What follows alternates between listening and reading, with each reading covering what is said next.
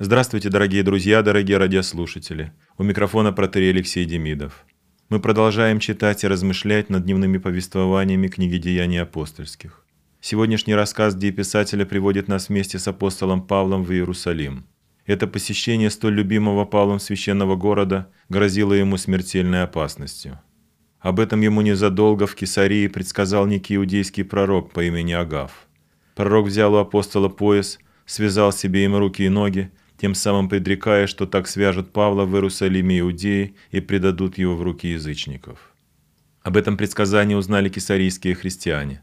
Они начали умолять апостола Павла не ходить в Иерусалим, но он, повинуясь внушениям духа, хотя и сокрушался слезами христиан, оставался тверд в своем намерении. Апостол заявил, что он не только хочет быть узником, но готов и умереть за имя Господа Иисуса.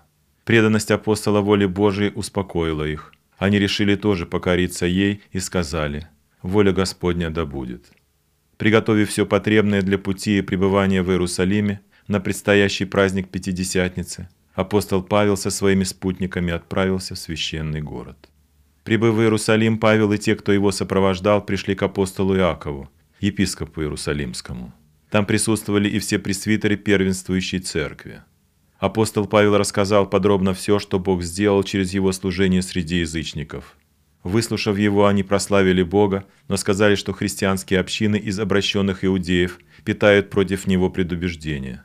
Среди иудео-христиан ходили ложные слухи, будто он стремится развратить иудеев рассеяния, проповедуя среди них отмену обрезания и других обрядов Моисеева закона. Пущенное в народ обвинение против Павла было явной клеветой. Апостол учил той истине, что спасение во Христе обуславливается лишь верой во Спасителя, а не обрезанием и соблюдением Моисеева закона. Хотя известно, что апостол Павел сам обрезал своего сотрудника Тимофея. Таким образом, в нем никак нельзя было видеть врага Моисеева закона, как об этом говорили его враги. На самом деле это была клевета. Чтобы уничтожить это предубеждение против апостола, иерусалимские пресвитеры дали ему мудрый совет – они предложили ему всенародно показать свое уважение к Моисееву закону через деятельное участие в совершении храмового ритуального обряда очищения.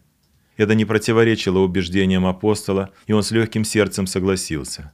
Обряд длился семь дней. Еще не закончились эти семь дней, как произошло возмущение против Павла, приведшее его к узам. Но обратимся к сегодняшнему повествованию. Вот оно. Тогда Павел, взяв тех мужей и очистившись с ними, в следующий день вошел в храм и объявил окончание дней очищения, когда должно быть принесено за каждого из них приношение. Когда же семь дней оканчивались, тогда осийские иудеи, увидев его в храме, возмутили весь народ и наложили на него руки, крича «Мужи израильские, помогите! Этот человек всех повсюду учит против народа и закона и места сего». Притом и Эллина ввел в храм и осквернил святое место сие ибо перед тем они видели с ним в городе Трофима Ефесинина и думали, что Павел его ввел в храм. Весь город пришел в движение, и сделалось стечение народа.